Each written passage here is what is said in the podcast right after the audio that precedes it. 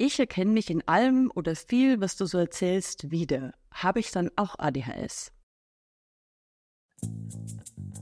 ADHS ja krass. Dein Podcast für ADHS im Erwachsenenalter. Ich bin Sabine und wurde mit 40 diagnostiziert. Und dieser Podcast ist für alle, die wie ich erst im Erwachsenenalter ihre ADHS-Diagnose erhalten haben, Erwachsene, die vermuten, ADHS zu haben oder die dieses bunte Spektrum besser verstehen möchten. Hallo und herzlich willkommen zur zehnten Folge schon hier bei ADHS krass. Ich bin dieses Mal nicht spät dran, sondern ganz pünktlich und es hat sich irgendwie alles ganz anders angefühlt diesmal. Die Muster, von dem ich in der letzten Folge erzählt habe, es ist wirklich was passiert. Ich bin schon so ein bisschen im Rückblicksmodus auf das Jahr und das mache ich eigentlich jedes Jahr, dass so ab Ende November fange ich an, die Missing Links in diesem Jahr noch zu schließen. Also alles, was noch einfach unerledigt ist oder wo ich das Gefühl habe, das würde ich gern noch abschließen in dem Jahr. Und da bin ich jetzt gerade dabei, um dann in den Rauhnächten, also den Nächten ab dem 24. in der Tradition, in der ich das mache, dann den Fokus und die Aufmerksamkeit auf das Neue zu legen. Also du hörst schon so ein bisschen, wuh, wuh, äh, bin ich ja auch. das Ding ist, es fühlt sich für mich so ein bisschen unbefriedigend an, einfach eure wunderschönen Nachrichten nicht alle beantworten zu können, dass ich mir jetzt Gedanken gemacht habe, was äh, was wäre dann ein guter Kompromiss für mich? Und das war jetzt so die Überlegung, zumindest eure Fragen zu beantworten oder die Fragen, die am allermeisten gestellt werden. Und das fühlt sich jetzt für mich ein bisschen runder an und deswegen machen wir das heute oder mache ich das heute. Das wird sicher etwas länger hier jetzt und deswegen werde ich die einzelnen Themen in den Shownotes mit den Abspielzeiten gliedern, also dass du direkt zu den für dich interessanten Themen springen kannst und nicht zwingend die ganze Folge hören musst. Also natürlich darfst du die ganze Folge hören und ich hoffe, du hörst die ganze Folge. Aber wenn du sagst, das Thema interessiert mich am allermeisten, dann kannst du direkt dahin springen und musst nicht erst selber blöd suchen. Ich packe dir diesmal viele Infolinks in die Show Notes, wo du zu den einzelnen Themen tolle, fundierte und von Experten gesicherte Informationen findest es macht für mich irgendwie keinen Sinn, Stunden damit zuzubringen, das, was ohnehin schon an Supermaterial da ist, beziehungsweise was schon so wunderbar zusammengefahren wurde, äh, nochmal irgendwie umzuformulieren, um es dann als meine eigene Information rauszugeben. Wer weiß, vielleicht kommt es irgendwann noch, dass ich mich selber dann mit Studien beschäftige. Im Moment fühlt es sich für mich stimmiger an, einfach aus der Perspektive zu erzählen von einer Frau, die einfach gerade selber erst seit sechs Monaten weiß, was mit ihr los ist. Und ich mag es im Moment lieber von meinen eigenen Erfahrungen, den Gedanken, Gefühlen, die das bei mir mit der frischen Diagnose alles so auslöst. Dann würde ich sagen, starten wir auch gleich direkt los. Was ganz oft kommt, also ich glaube, die zweithäufigste Frage oder der, mit einer der häufigsten Gedankengänge, die euch umtreiben, ist, ich erkenne mich in allem oder viel, was du so erzählst, wieder. Habe ich dann auch ADHS? Oder es kommt auch, ist es nicht normal, mal was zu vergessen oder unaufmerksam zu sein oder zu prokrastinieren?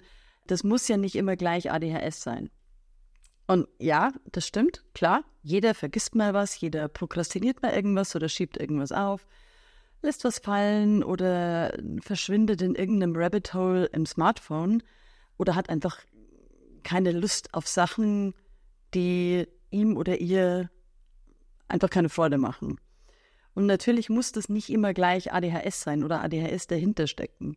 Aber der Riesenunterschied zwischen mal und ADHS ist einfach die Häufigkeit, die Intensität und dieses immer ich habe das immer, jeden Tag und bei quasi allem, was ich tue.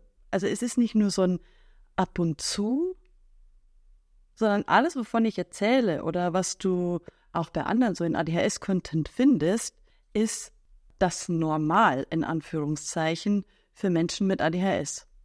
Nicht bei jedem gleich stark und nicht bei jedem das Gleiche, aber wie auch immer die Ausprägung ist, in einer sehr, sehr hohen Intensität. Und das ist der große Unterschied. Es ist nicht so, dass das, das ADHSler mit besonderen Dingen zu kämpfen haben. Ja, also die Sachen kennt jeder, aber in einer besonderen Intensität. Und das ist der große Unterschied. Und ob du ADHS hast, wenn du dich in vielen wiederfindest, was du hier bei mir hörst oder auch bei anderen, die Content zu ADHS machen, das kann ich dir nicht sagen. Das kann nur eine professionelle Diagnostik klären. Und in der wird dann ganz genau beleuchtet, ob es ADHS ist, was hinter den Verhaltensweisen steckt, oder einfach etwas anderes. Weil da gibt es einiges, was differentialdiagnostisch ausgeschlossen werden muss, damit eine ADHS bestätigt werden kann. Es gibt Komorbiditäten, die abgeklärt werden müssen. Und das ist auch genau der Punkt, der die ADHS-Diagnostik bei Erwachsenen schwieriger macht als bei Kindern zum Beispiel, weil viele bereits durch diese jahrzehntelange unbehandelte ADHS an anderen Krankheiten leiden können, wie jetzt zum Beispiel Angststörungen, Depressionen, Zwänge. Die Liste ist wirklich lang und das muss einfach abgeklärt werden. Ich habe auch schon von Fällen gehört oder gibt genug Fälle von Menschen, die zum Teil seit Jahren erfolglos gegen zum Beispiel Depressionen, Borderline, Angststörungen und andere Sachen behandelt werden, weil eine mögliche ADHS nicht in Betracht gezogen wurde. Und durch die Diagnose oder als das Thema ADHS dann einfach auf den Tisch kam, das diagnostiziert wurde, die Behandlung und die Medikation angepasst wurde und dadurch einfach das Leiden beendet werden konnte. Das ist gar nicht so einfach, diese Diagnose zu stellen. Und ich schätze, das ist auch mit ein Punkt, warum es einfach auch zu wenig Stellen gibt, weil es gerade in der Diagnostik bei Erwachsenen man einfach viel Erfahrung braucht in der Differentialdiagnostik. Und wenn du dich in vielen wiedererkennst, irgendwie so ein innerer Kompass anspringt und du eine starke Resonanz spürst und auch, und auch Leidensdruck damit hast, mit diesen Verhaltensweisen oder mit dem, was dir halt immer so passiert, dann lohnt sich auf jeden Fall, sich um eine professionelle Diagnostik zu kümmern und das wirklich abklären zu lassen.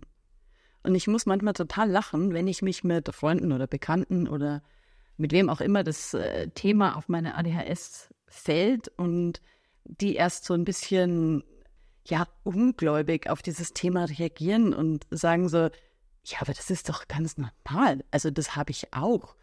Und da ist mittlerweile meine Antwort, dass wenn das alles in der Intensität so normal für dich ist, dann ist es vielleicht ein Hinweis darauf, dich vielleicht selbst mal damit näher zu beschäftigen und hinzuschauen. Auch wenn du sagst, ich erkenne mich total wieder, aber ich leide da nicht drunter. Also das ist mir eigentlich ziemlich egal und mir ist eine offizielle Diagnose auch nicht wichtig. Dann kann es auch schon super hilfreich sein, dich ein bisschen mit ADHS-Content zu beschäftigen. Und da gibt es äh, tolle YouTube-Kanäle, und einfach mal diese Strategien ausprobierst, die Menschen mit ADHS empfehlen, die für sie funktionieren. Vielleicht findest du da auch irgendwas, was es dir dann vielleicht auch leichter macht, das ein oder andere irgendwie besser auf die Reihe zu bekommen. Nur weil du Verhaltensweisen erkennst oder etwas erkennst von dem, was bei dir passiert, heißt es das nicht, dass du eine offizielle Diagnose machen musst. Ich sage immer, wenn du Leidensdruck damit hast, wenn du das Gefühl hast, ich komme nicht weiter, dann kann es wirklich sinnvoll sein, eine offizielle Diagnostik zu machen und auch eventuell, wenn sich das für dich stimmig anfühlt, eine medikamentöse Behandlung auszuprobieren. Aber das ist keine Empfehlung, das ist kein Tipp, das ist eine ganz individuelle Entscheidung, die jeder für sich selber treffen muss und darf und die auch deren Bewertung auch nicht in meinen in meinem Kompetenzbereich liegt, sage ich jetzt mal. Aber nur so als, als Anmerkung, weil da oft Unsicherheit ist, so muss man das diagnostizieren. Nein, muss man natürlich nicht. Aber es kann ein Leben echt verändern. Das bringt mich dann auch schon auf die ja wahrscheinlich meistgestellteste Frage in euren Nachrichten, nämlich wo gehe ich jetzt hin zur Diagnostik? An wen wende ich mich? Ich habe da schon mal einen Post auf Instagram dazu gemacht und für alle, die kein Instagram haben oder einfach auch keine Lust haben, da nochmal danach zu suchen, fasse ich das mal zusammen. Also auch hier, ich bin keine Expertin, sondern stand vor einigen Monaten selbst genau vor dieser Frage. Anfang diesen Jahres. Teil aber total gerne mit dir, was ich mittlerweile darüber weiß, was ich rausgefunden habe und auch was Leute aus meiner Community zum Beispiel da unter dem Post geteilt haben, weil da waren echt ein paar super Tipps dabei. Ich habe eine private Diagnostik gemacht. Das heißt, ich habe recherchiert, habe geschaut, Diagnostik ADHS Erwachsene und äh, habe eine Praxis gefunden und habe äh, die Diagnostik selbst bezahlt. Du könntest auch erstmal mit deinem Hausarzt oder mit deiner Hausärztin drüber sprechen, um einfach mal abzuklopfen, ob die irgendwie äh, Fachärzte hat, mit denen sie zusammenarbeitet. Und Fachärzte in dem Bereich, die die äh, ADHS-Diagnostik übernehmen, das sind Psychiater, zum Teil Neurologen oder Fachärzte für psychosomatische Medizin. Und was es noch gibt, und das ist was, äh, das habe ich aus dem Post erfahren, Du kannst es auch versuchen bei Institutambulanzen. Also das sind Ambulanzen, die angeschlossen sind an psychosomatische oder psychiatrische Kliniken. Die Ambulanzen springen dann ein, wenn man einfach schnell entweder in einem psychischen Notfall Hilfe braucht, also medikamentös, wenn jetzt zum Beispiel um Depressionen oder Angststörungen geht. Die übernehmen aber auch in der Regel alle psychischen Diagnostiken und unter anderem auch oft ADHS.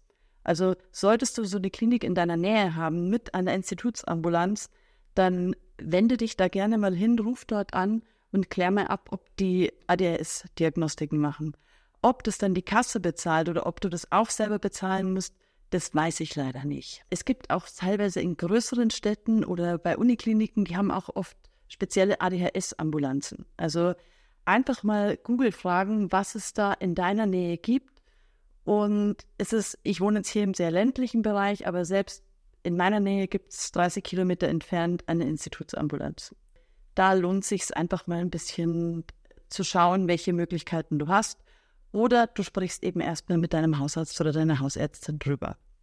Der Vorteil ist, wenn du bei einem niedergelassenen Arzt die Diagnostik machst, beziehungsweise in einer Institutsambulanz, die können dir die Medikamente zum einen mal verschreiben und können sie dir auch auf Kassenrezept verschreiben. Das können Privatpraxen auch von Fachärzten, aber die können dir nur Privatrezepte ausstellen.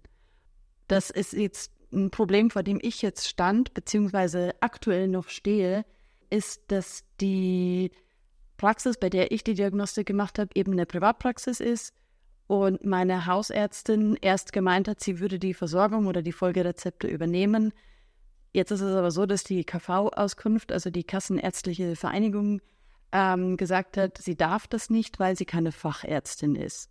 Und ich habe jetzt aber auch schon erfahren, dass es da wohl ganz gravierende geografische Unterschiede gibt. Also nicht nur innerhalb von den ähm, Bundesländern, sondern auch teilweise in, von Stadt zu Stadt. Also das ist auch ein Punkt, da einfach mal nachfragen, wie das bei euch so ist oder wie das in deinem Fall dann ist weil ich habe auch äh, in der Community äh, Leute, die Rezepte, die Kassenrezepte dann vom Hausarzt bekommen. Ich wollte einfach nur diese Gewissheit haben und möglichst schnell einen Termin. und ich musste ja auch ein paar Monate warten. Und es ist auch so in den Institutambulanzen, wenn du anrufst, klar hast du da auch Wartezeit, aber es ist, es ist kein Vergleich zu dem, was einfach in den, in den Praxen zum Teil los ist. Ich habe jetzt im Dezember meinen Termin in der Institutambulanz und die Dame am Telefon war super, super nett, habe ihr mein Anliegen geschildert, eben, dass ich gern die Medikamente auf Kassenrezept hätte und die war super verständnisvoll und meinte, ja, das ist Ihnen wohl bekannt, die äh, aktuelle Situation und hat mir dann auch gleich so ein gutes Gefühl gegeben, so, ja, das kriegen wir schon hin und jetzt haben Sie einen Termin und dann sehen wir uns und bringen Sie bitte Ihre ihren Befund und ihre Diagnose mit und dann bekommen wir das schon hin. Also das war ein super Tipp von meinen erfahrenen Hasen in der Community. Etwas wollte ich noch sagen. Ach ja, genau. Weil es gibt auch ähm, Diagnostiker aus dem Bereich der Psychotherapie, also entweder Psychotherapeuten oder Heilpraktiker für Psychotherapie, die auch Diagnostiken anbieten. Und das Ding ist aber, dass die reinen Psychotherapeuten und Heilpraktiker für Psychotherapie die Behandlung mit den Medikamenten nicht übernehmen dürfen, weil sie ja keine Ärzte sind und Fachärzte sind. Wenn du eine solche Diagnostik anstrebst oder eine Praxis gefunden hast, die dir da ganz gut gefällt, klär einfach im Vorfeld ab, wie es für dich weitergehen kann, wenn du äh, dich eventuell medikamentös eben behandeln lassen möchtest. Vielleicht besteht eine äh, Zusammenarbeit mit dem Facharzt oder du kannst dir parallel schon Facharzt suchen und mit dem abklären, ob das okay ist, dass du die Diagnostik woanders machst. Dass du einfach mal im Vorfeld abklärst, was, wie es für dich weitergehen kann. Es dauert ja oft ein bisschen, bis man einen Termin bekommt und es gibt einiges, was du aber im Vorfeld schon vorbereiten kannst, beziehungsweise was du einfach schon mal zusammensuchen kannst, weil es sind einige Unterlagen notwendig für die Diagnostik. Und das ist zum einen mal, kannst du mal einen groben Lebenslauf schreiben mit den Stationen in deinem Leben, äh, Schulzeugnisse, vor allem die aus der Grundschule. Was auch abgefragt wird, ist, wie man drauf kommt, äh, dass man eventuell ADHS haben könnte. Es ist total hilfreich, sich einfach mal so ein paar Sachen aufzuschreiben, die die du so bei dir beobachtest oder wo du sagst, so, wow, das, das habe ich auch und das deutet darauf hin oder deswegen bin ich drauf gekommen oder das macht mich so sicher, dass ich deswegen eventuell ADHS habe. Und diese ganzen Unterlagen zusammenzusammeln oder auch diesen Lebenslauf zu schreiben und so, das kostet alles Zeit. Also das ist schon, wenn man das, ich sage jetzt mal, nicht will ich sagen, richtig macht, aber das ist jetzt nichts, was man so innerhalb von zehn Minuten mal schnell gemacht hat. Und da kann man einfach die Zeit super nutzen, die man ohnehin warten muss auf eine Diagnostik. Und ich habe dir in die Show Notes packe ich dir einen Link oder ein paar Links, wo du ganz viele Informationen rund um die Diagnostik findest, was du vorbereiten kannst, wo auch teilweise schon Fragebögen mit drin sind, die du für dich selber daheim einfach mal durchgehen kannst. Da findest du nochmal geballt das ganze Wissen rund um die Diagnostik. Wo ich auch sehr, sehr viele Nachrichten dazu bekomme, ist das Thema ADHS-Medikamente. Und da jetzt erstmal ein ganz wichtiger Disclaimer. Ich darf und kann euch hier nicht beraten oder euch Tipps geben. Dieser Punkt ist so individuell und gehört ausschließlich in professionelle Hände. Aber ich verstehe natürlich, dass da Interesse dran ist, weil ich habe mir im Vorfeld auch unzählige Erfahrungsberichte reingezogen.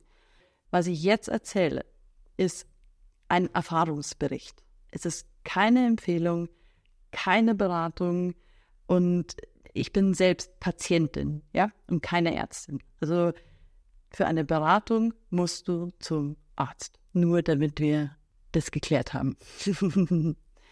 ich nehme seit August das ADHS-Medikament Elvanse Adult. Ich habe keine Erfahrung mit anderen Präparaten, wie jetzt zum Beispiel Ritalin oder Medikinet oder wie die sonst noch heißen. Und ich hatte nach der Diagnosestellung, als es eben mit meinem Doc um die Medikamente ging, ihn direkt nach diesem Medikament gefragt, weil es nach meiner Recherche, die ich da im Vorfeld betrieben habe und mir eben auch unzählige Erfahrungsberichte reingezogen habe, mir als das Medikament erschien, das am besten zu meinen Lebensumständen passt. Der Grund, warum ich Elvanse äh, mir ausgesucht habe, ist zum einen, also ich nenne euch jetzt einfach mal ein paar, ist, ähm, ich muss nur eine Dosis am Tag nehmen. Was jetzt zum Beispiel bei Ritalin oder Medikinet, glaube ich, ist es auch so, da ist die Wirkungsdauer nicht ganz so lange und da braucht es teilweise mehrere Dosen am Tag. Und eben die lange Wirkungsdauer, die Elvanse hat, das war ein Argument für mich, weil ich in der Pflege arbeite und äh, teilweise zwölf Stunden Schichten habe ich weiß, dass ich das nicht hinbekommen würde mit mehreren Gaben am Tag. Aber das mit der einen Dosis und der langen Wirkungsdauer, das hat auch einen Nachteil, auf den ich dann gleich noch eingehen werde.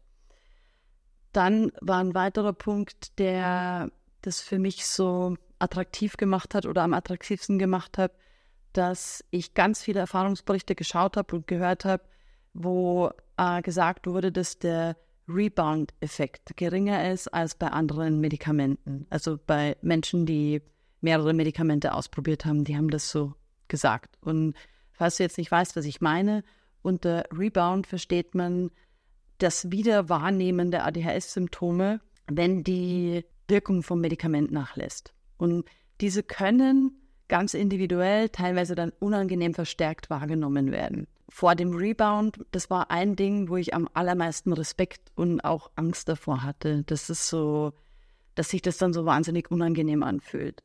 Also ein bisschen Rebound habe ich schon.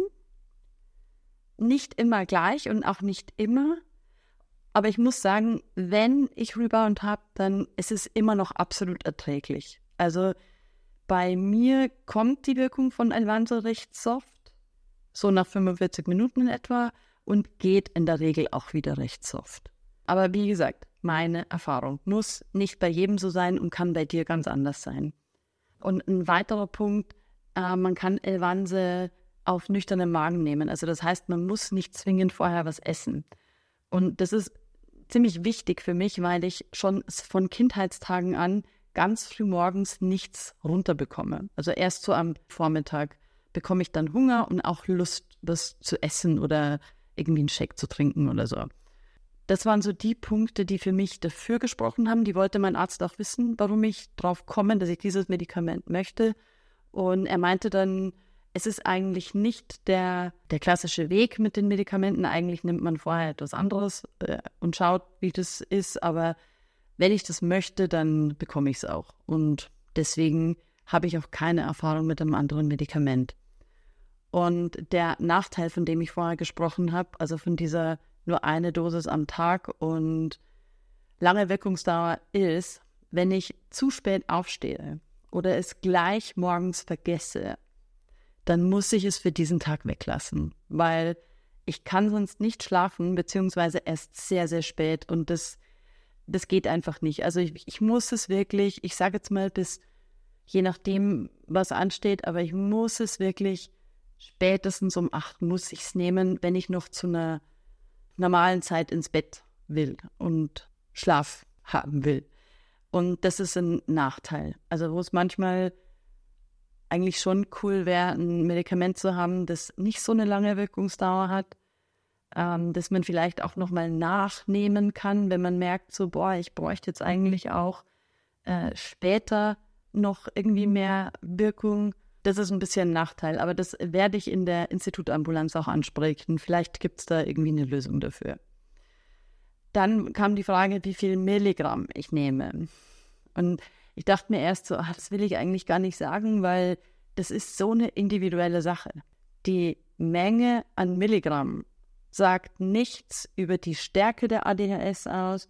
Das sagt nichts darüber mhm. aus, was, also weniger Milligramm ist besser oder mehr Milligramm ist. Das sagt alles nichts aus. Also das ist ganz individuell, kommt auf deine Körperchemie, auf deine Gehirnchemie an und hat, sagt nichts über dich oder die Stärke deiner ADHS aus. Ja, also da geht es wirklich rein um das, wie das Medikament in Verbindung mit deiner Körperchemie wirken kann. Ich erzähle es jetzt trotzdem, wie viel ich nehme, einfach auch, weil es ein bisschen anders ist, glaube ich, als bei anderen und ähm, ist vielleicht auch bei dir, wenn du sagst, so, ah, ich habe irgendwie so meine Probleme mit den Medikamenten, das ist mir zu stark oder das ist mir zu viel, dir da vielleicht äh, einen Weg aufzuzeigen, wie es funktionieren könnte. Aber bitte nur in Rücksprache mit deinem Arzt. Also nochmal. Erfahrungsbericht, keine Beratung. Ich bekomme von Anfang an die 50 Milligramm Kapseln von Elvanse, äh, Elvanse Adult verschrieben. Und ich habe erst, mein Doc hat mir gesagt, wie ich es nehmen kann und in welchem Dosierungsspielraum ich mich bewegen kann, hat mir eben den Tipp gegeben, das in Wasser aufzulösen und äh, mir gesagt, dass ich das dann einfach teilen kann, also die Flüssigkeit teilen. Und ich habe erst in drei Teile geteilt und habe ein Drittel der Dosis genommen. Und das war mir dann aber nach, ich glaube, zwei Wochen oder nach einer Woche, nee, nach zwei Wochen. Genau, weil er sagte, ich soll immer eine Woche bei einer, einer Dosis bleiben. Ähm, nach zwei Wochen war mir das äh, zu wenig oder dachte ich mir, hm, das könnte jetzt ein bisschen mehr sein. Und dann hat er mir gesagt, soll ich die Kapsel und das Wassergemisch halbieren, also 25 Milligramm, die Hälfte der Kapsel probieren. Und jetzt ist es so, dass die, äh, man nennt es Initialdosis, das steht auch so in der Packungsbeilage von Elvanse, ist bei Erwachsenen 30 Milligramm. Also das heißt, das ist eigentlich so die Dosis, mit der startet man bei Erwachsenen.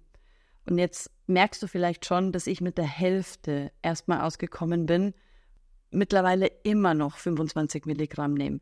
Ich bin mir ziemlich sicher, dass die 30 Gramm, äh, 30 Milligramm Kapseln, die es ja gibt, auch okay wären. Aber ich bin trotzdem ganz froh, dass ich die 50 Milligramm Kapseln habe, weil was ich für mich beobachten konnte, ist, und da geht es ganz vielen Frauen oder weiblich gelesenen Personen, die menstruieren, so, äh, dass in der Woche vor der Periode und auch während der Periode brauche ich mehr. Und ich habe am Anfang ganz das immer in meinen, meinen Zykluskalender eingetragen, wie viel ich nehme und wie es mir geht mit der Dosis. Also einfach nur ganz kurzer Smiley dazu oder so ein Stimmungssmiley. Und was sich rauskristallisiert hat relativ schnell ist, dass ich eben so eine Woche vor der Periode und währenddessen kaum Wirkung mit den 25 Milligramm hatte. Und darum nehme ich in der Zeit mehr.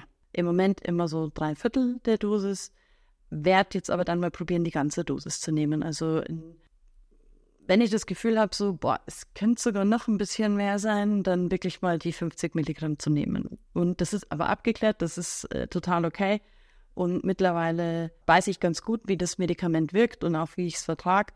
Und von daher ähm, ist das total in Ordnung. Aber wie gesagt, nochmal, bitte, bitte nicht, ohne dass ihr das mit eurem Arzt abklärt, ob das okay ist. Und es ist schon so, dass die Mischerei, also dieses Wassergemisch und dann aufteilen und so, ist schon ein bisschen nervig. Aber ich fahre ganz gut damit und bin so flexibel und kann mir das einfach gut auf meine Bedürfnisse einteilen. Also da komme ich soweit ganz gut zurecht. Ähm, was auch ein Riesenvorteil war mit den 50 Milligramm Kapseln, mit meiner, äh, die ich ja in der Regel halbiere, ist, dass ich ja das Medikament als Privatrezept äh, bis jetzt nur bekommen habe. Also das heißt, ich muss es selber bezahlen und das sind pro Rezept 90 Euro momentan. Äh, und da war es jetzt auch ganz gut, die 50 Milligramm Kapseln zu haben, weil dann bin ich länger damit hingekommen, als wenn ich jetzt äh, weniger die 30 Milligramm Kapseln äh, bekommen hätte. Also das war jetzt auch ein Vorteil. Was natürlich auch ganz oft gefragt wird, ist so, boah, was bringen dir die ADHS-Medikamente? Weil ich habe irgendwie total Angst davor, sie zu nehmen und ich habe irgendwie Angst vor den Medikamenten und man hört so viel Schlimmes über diese Medikamente.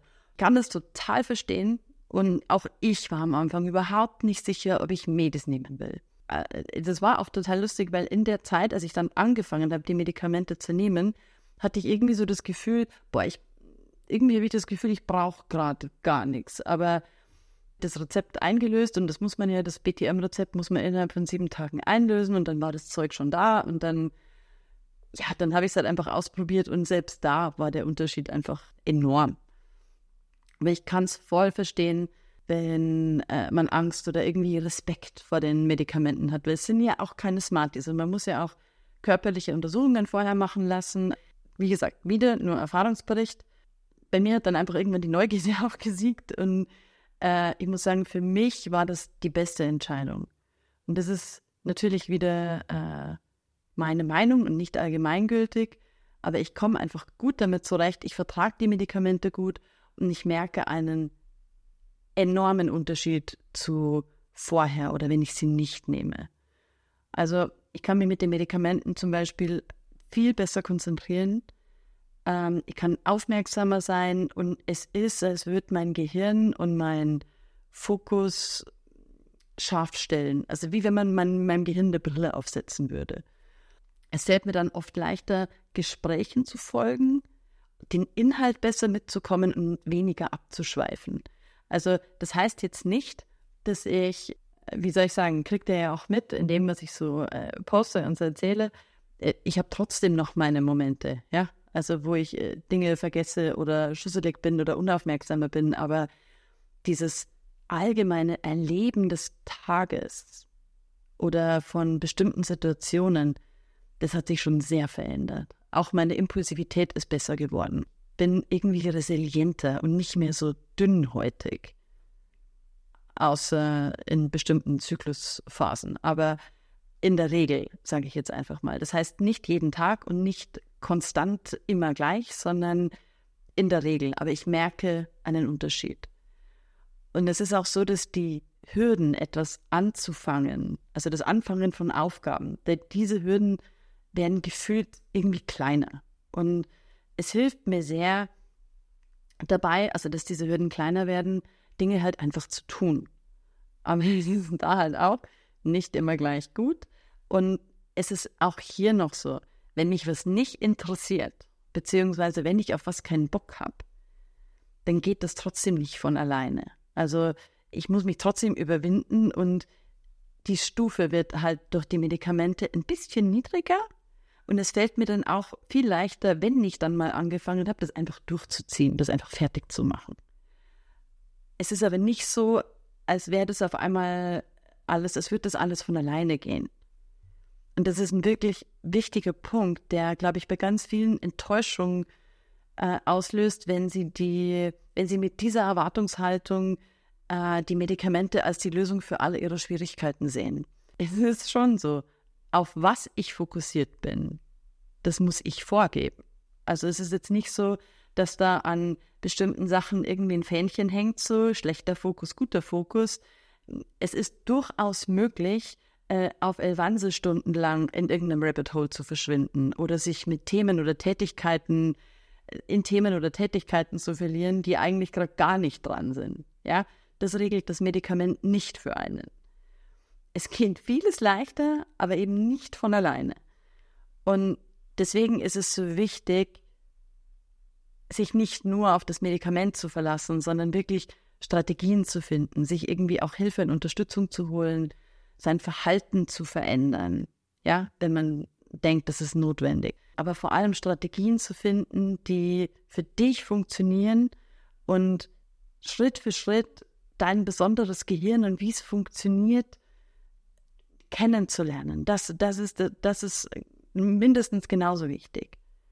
Und ich lehne mich jetzt mal ganz weit aus dem Fenster und behaupte, ohne Strategien beziehungsweise Anhaltspunkte, wie dein Gehirn funktioniert oder Wissen auch, wie dein Gehirn funktioniert, wie du funktionierst, was für dich funktioniert, ändert sich auch mit den Medikamenten nicht alles wie von Zauberhand zum Besseren. Also es kann einen riesen Unterschied machen, aber die Pille allein regelt es nicht. Mein Doc hat zu mir gesagt, dass das Medikament nicht die Lösung meiner Probleme ist, aber es kann mir helfen, meine Probleme zu lösen. Und dem stimme ich wirklich zu 100 Prozent zu. Da komme ich jetzt auch gleich so auf ein paar Strategien, die, die für mich einfach so super funktioniert haben oder was ich an Strategien entwickelt habe mittlerweile und etabliert habe in den sechs Monaten. Da war zum einen mal, ich habe meine Wohnung an mein Gehirn angepasst. Der erste Schritt war mal ausmisten, findet ihr auch in den Highlights ein paar äh, Bilder dazu und mir mit zu überlegen, was macht es mir so schwer, zum Beispiel Ordnung zu halten? Welche Stufen kann ich kleiner machen? Also, dass die Überwindung nicht so groß ist, sondern dass es leichter ist, das einfach zu tun. Und da habe ich ein Video bei Sarah Kuttner, glaube ich, war es ja, bei Sarah Kuttner auf YouTube gesehen, wo sie über Doompiles gesprochen hat in dem Video. Und ich musste so lachen, weil ich habe hier quasi in einer Ansammlung aus Dunpiles gelebt. Das war Aufräumen war für mich Dunpiles bauen. Also Dunpiles sind einfach dekorative Stapelungen oder dass man einfach Dinge, die da zwar überhaupt nicht hingehören, aber indem man sie einfach schön drapiert äh, auf dem Tisch oder auf dem Sofatisch oder auf dem Fensterbrett oder wie auch immer, indem man sie einfach ordentlich hinlegt, ist das dann quasi gleichgesetzt mit Aufräumen. Oder man stapelt Dinge einfach dekorativ. Und da musste ich sehr, sehr lachen, weil das ist, das war meine Art aufzuräumen. Das Ding war, das hat mir eine ganz neue Welt geöffnet, weil mir wurde dadurch klar, dass äh, ganz viele Sachen kein festes Zuhause haben hier in der Wohnung. Also ich habe keinen festen Platz, wo ich Dinge hinräume. Beziehungsweise für manche Sachen habe ich einen festen Platz, aber der macht so überhaupt keinen Sinn, weil ich oft Dinge, die die ich oft brauche oder die aber einfach nicht hübsch sind, irgendwo versteckt habe, damit man sie eben nicht sieht. Und so funktioniert halt mein Gehirn nicht. Also zum einen, man muss sich die Dinge sehen und es muss einfach sein, die zu benutzen bzw. sie wieder aufzuräumen. das war so der erste Schritt, den ich, ja, den ich da gemacht habe. Einfach mal zu schauen, wo Gegenständen ein Zuhause geben. Also ein Zuhause, das auch Sinn macht, wo ich es dann die Hürde kleiner habe. Also zum Beispiel habe ich überall in der Wohnung mittlerweile dicke Socken verteilt, weil ich oft kalte Füße habe, mir aber dann keine Socken angezogen habe, weil ich dann aufstehen hätte müssen. Das sieht zwar komisch aus, aber es liegen überall warme Socken rum. Oder äh, mein Mixer zum Beispiel, den habe ich früher immer weggeräumt in die Abstellkammer, weil, ja, weil er halt einfach irgendwie nicht so hübsch aussieht und äh, aber ich habe ihn halt dann auch nicht benutzt. Und mittlerweile ist mein äh, Bananenshake mit Haferflocken und Joghurt, den, den mache ich mir jetzt einfach jeden Tag, weil der Mixer halt direkt dasteht. Kann dich dann nur dazu ermutigen, deine Wohnung mal äh, dir anzuschauen, Dingen ein festes Zuhause zu geben und Angewohnheiten oder beziehungsweise Sachen, die du gerne etablieren möchtest, aber die dir so schwer fallen, einfach mal zu schauen, warum fällt es mir denn so schwer? Das, also das hat mir enorm geholfen. Oder auch im Bad zum Beispiel. Ich habe mein Bad so selten geputzt, weil mich das so aufgeregt hat, diese ganzen Flaschen und Fläschchen und Töpfe und Tiegel immer irgendwie wegräumen zu müssen, um an die äh, Flächen zu kommen, um die abzuwischen. Und habe das jetzt alles, ich habe da auch rigoros ausgemistet, habe Sachen verschenkt, die ich nicht benutze. Man hat ja immer wieder, äh, vielleicht kennst du das auch, man kauft ja immer wieder neue Sachen, die man dann probiert und dann mag man sie irgendwie nicht, weil der Geruch nicht so geil ist oder die Wirkung oder wie auch immer. Ich habe die Sachen verschenkt, die ich nicht benutzt habe oder habe auch äh, Sachen, die einfach schon alt waren und die ich nicht benutzt habe, habe ich dann einfach weggeschmissen und habe alles in Boxen gestellt, äh, damit ich es einfach mit einer einzigen Handbewegung äh, wegräumen kann und auch dann mit einer Handbewegung wieder hinstellen kann. Und das funktioniert für mich jetzt total gut. Oder ich mache aus äh, Aufräumgeschichten eine Challenge. So, okay, du hast jetzt zehn Minuten für diesen Raum. Mach ihn so ordentlich, wie es geht. Und das ist, wenn die, wenn Gegenstände ein festes Zuhause haben, wo du nicht erst irgendwie irgendwelche Boxen öffnen musst, um das dann wieder da zu verstauen oder in ein anderes Zimmer tragen musst, dann geht es relativ schnell. Also das hat mir super geholfen, so eine Grundordnung zu halten. Also das heißt nicht, dass ich deswegen meine Wohnung nicht mehr verwüste, aber es geht zumindest viel, viel schneller und einfacher, die Sachen einfach gleich wieder an ihren Platz zurückzustellen, äh, als mir dann wieder zu überlegen, wie äh, dekoriere ich meine Dummhals jetzt so in der Wohnung. Und was auch eine wirklich große Hilfe ist, ist ein sehr bekannter Sprachassistent von einem großen Online-Versand. Ich habe mich da lang dagegen gewehrt, weil ich die Vorstellung irgendwie total gruselig fand. Aber ich habe äh, gerade auch bei den amerikanischen YouTubern das immer wieder gesehen, wie sie diese Sprachassistenten einsetzen, dass es ihnen, dass ihnen gewisse Sachen leichter fallen und das hat mir dann irgendwie so gefallen, dass ich mir dachte, okay, das probiere ich jetzt einfach mal aus. Der, das große Plus an den Sprachassistenten ist, ich muss mein Telefon weniger in die Hand nehmen, um jetzt zum Beispiel Musik anzumachen oder so. Und das minimiert das Risiko, dass ich wieder irgendwo versacke. Weil vielleicht kennst du das auch, dass du eigentlich nur kurz ein bestimmtes Lied anmachen willst landest aber wie automatisch auf Instagram und stellst nach 30 Minuten fest, dass du ja eigentlich nur ein Lied zum Putzen anmachen wolltest oder ein bestimmtes Lied anhören wolltest. Das ist wirklich äh, auch ein ganz, ganz großer Gamechanger für mich. Ich bitte A. Punkt, mir Timer zu stellen. Also ich stelle Timer, habe Routinen eingespeichert, die mich zum Beispiel abends daran erinnern, dass es jetzt damit Zeit ist, die Geräte auszuschalten, die mich ein paar Mal daran erinnern, dass es jetzt Zeit ist, ins Bett zu gehen und jetzt wirklich ins Bett zu gehen und ab einer bestimmten Uhrzeit ab ins Bett jetzt. Wie gesagt, muss nicht heißen, dass das für dich auch funktioniert, aber für mich funktioniert es in der Regel ganz gut. Und was auch eine ganz tolle Funktion ist, die ich letztens erst entdeckt habe, ist, ich kann mir mit dem Sprachassistenten Bücher, die ich auf meinem Kindle habe, mit der Lesehilfe als also vorlesen lassen. Also das ist jetzt kein Vergleich zu einem professionell eingesprochenen Hörbuch, aber und es ist auch manchmal recht lustig, wie sie äh, bestimmte Wörter ausspricht. Aber diese Funktion nutze ich voll gerne, wenn ich mal wieder so eine Phase habe, wo ich zum Lesen einfach zu unruhig bin, aber gerne in dem Buch weiterkommen würde, dann ist das auch eine ganz, ganz tolle Funktion, die du vielleicht auch noch nicht kanntest. Das funktioniert. Also Kindle und der Sprachassistent, der auf den Namen A. hört, die sind da recht kompatibel und du kannst dir da äh, Bücher, die es nicht als Hörbuch gibt, vorlesen lassen. Da ist noch so viel mehr, worüber ich jetzt diesbezüglich sprechen könnte. Und es sind oft nur Kleinigkeiten, die aber einen riesen Unterschied machen. Und wenn ich öfter von solchen Strategien oder mehr von solchen Strategien, die ich probiert habe, erzählen soll, dann schreibt mir das voll gerne, entweder als E-Mail, als DM in Instagram oder wie auch immer. Dann lasse ich das einfach mal regelmäßig mit einfließen. Eine Frage, die ich auch ganz oft bekomme, ist, ob ich Facebook-Gruppen, Stammtische oder auch Gruppen in Live und in Echt kenne, wo sich ADHS-Menschen austauschen können. Und da muss ich wirklich zugeben, dass ich da leider passen muss, weil ich mich nicht, noch nicht so sehr damit auseinandergesetzt habe. Also Facebook habe ich nicht. Was da so los ist, keine Ahnung.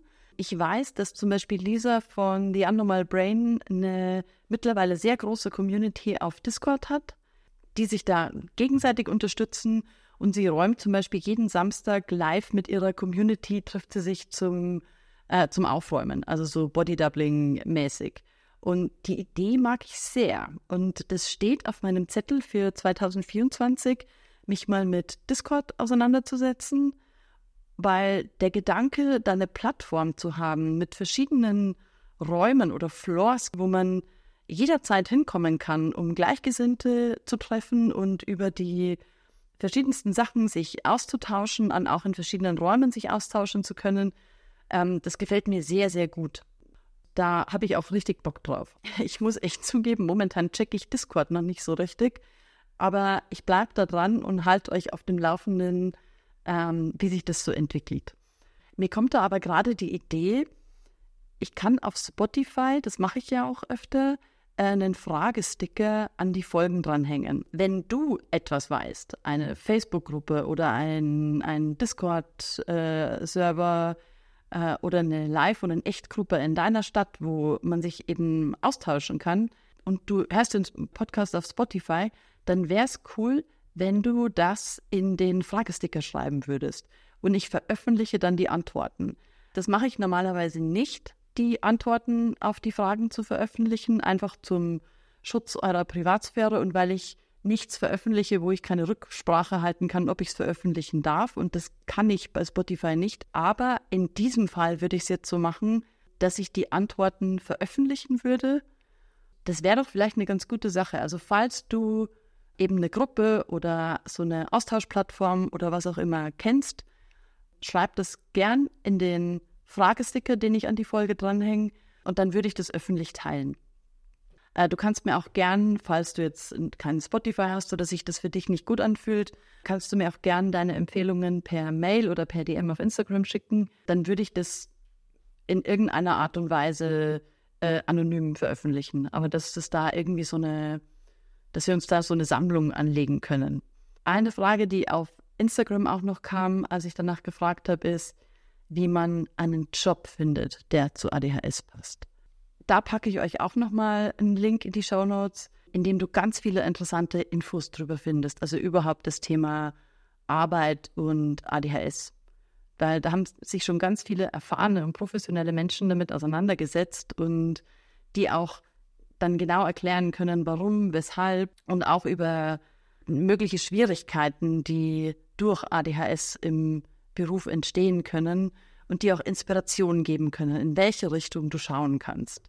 Meistens, also wenn es um das Thema ADHS im Beruf geht, dann werden aus sehr plausiblen Gründen immer wieder so kreative Berufe genannt, also teilweise auch schreibende Berufe oder eben Content Creation oder alle möglichen kreativen Berufen. Und meine Gedanken dazu sind, dass ADHS ist ein Spektrum, ein neurodivergentes Spektrum und manchmal auch nicht das einzige Spektrum dieser Art, äh, in dem man so unterwegs ist. Und es gibt bestimmt auch Menschen, die äh, ADHS haben und die zum Beispiel Steuerberater sind oder in der Verwaltung arbeiten oder auch einen ganz anderen Beruf haben als die, die halt immer wieder so in Verbindung mit ADHS als Empfehlung äh, genannt werden ähm, und die da total drin aufgehen und richtig gut drin sind und die das voll erfüllt.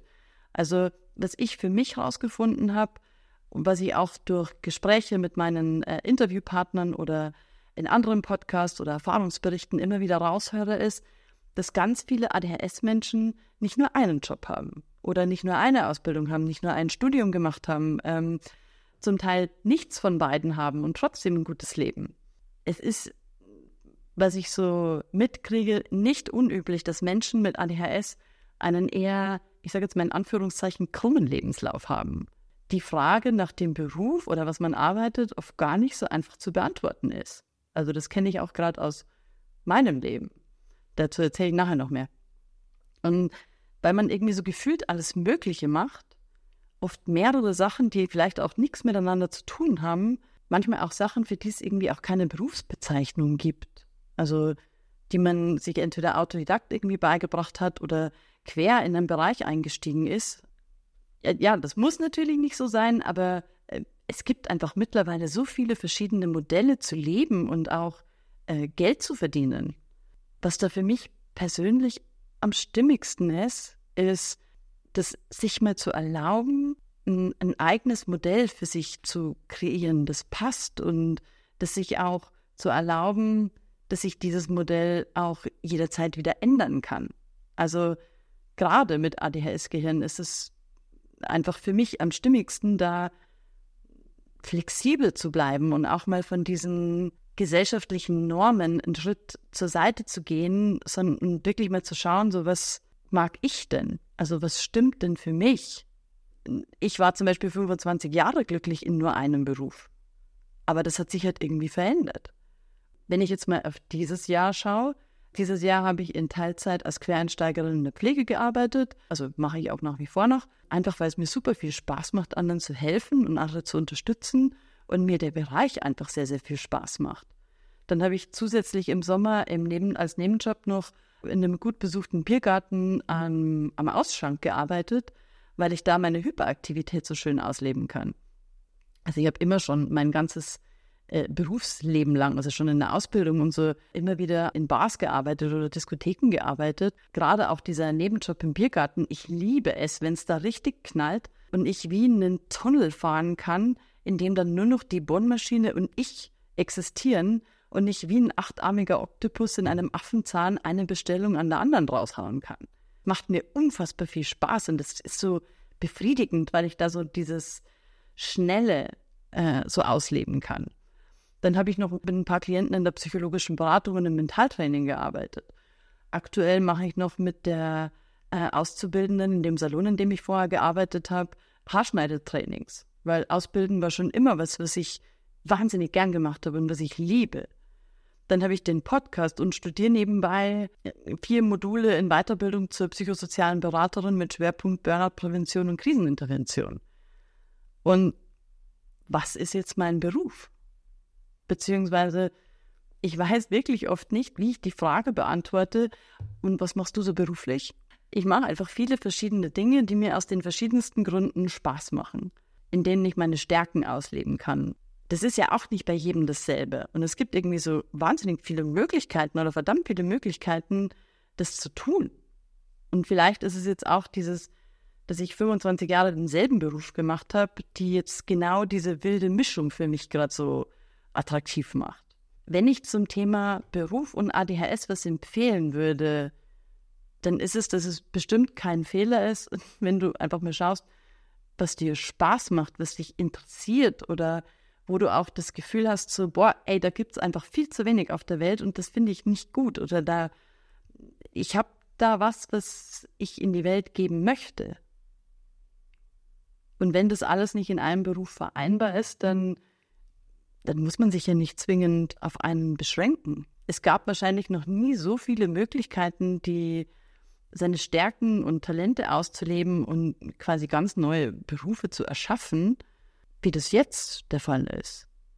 Und meine Lieblingsdozentin in der, als ich die psychologische Beratungsausbildung gemacht habe, die hat auch einen eigenen Podcast und die hat unlängst dazu eine Folge aufgenommen, die verlinke ich dir auch in den, in den Shownotes. Also die ist sehr hörenswert, wenn du denkst, dass deine Talente irgendwie keiner braucht oder sich mit dem, was du gerne machst oder was dich interessiert, dass sich da kein Geld damit verdienen lässt. Aber was mir an der Stelle noch ganz wichtig ist zu sagen, es gibt Lebensumstände oder Phasen im Leben, die es notwendig machen, einfach zu schauen, wo springt die meiste Kohle raus.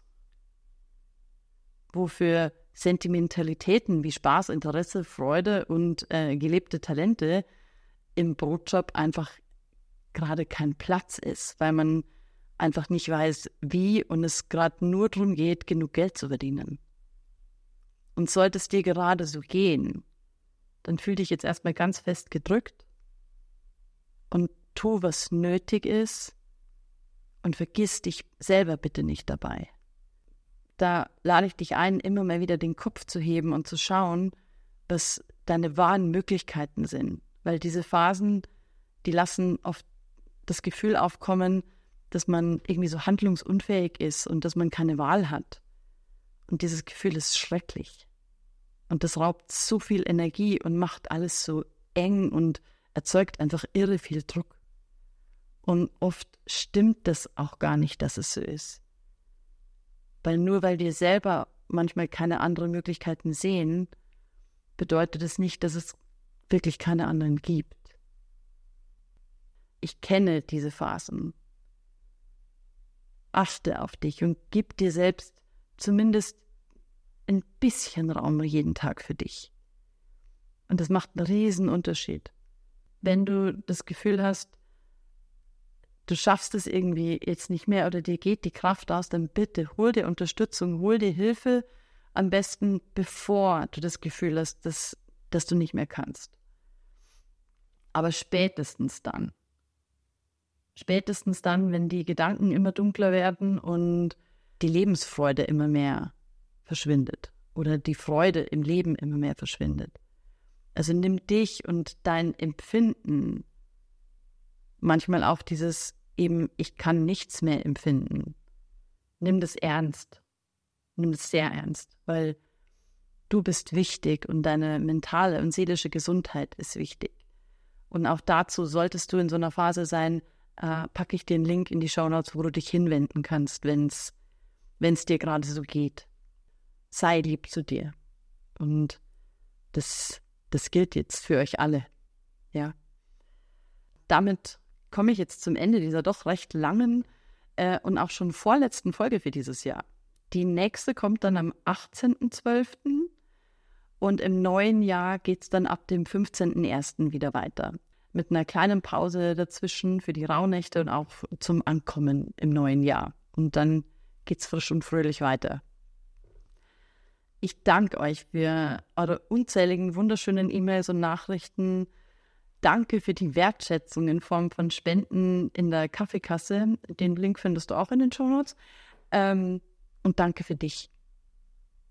Weil nur durch euch, durch das Kanal abonnieren, durch eure Reaktionen kann das ja überhaupt wachsen und größer werden. Und das tut's im Moment. Und danke dafür dann gib gut Acht auf dich. Ich hoffe, ich konnte eure Fragen beantworten. Ich wünsche eine gute Zeit und bis zum nächsten Mal.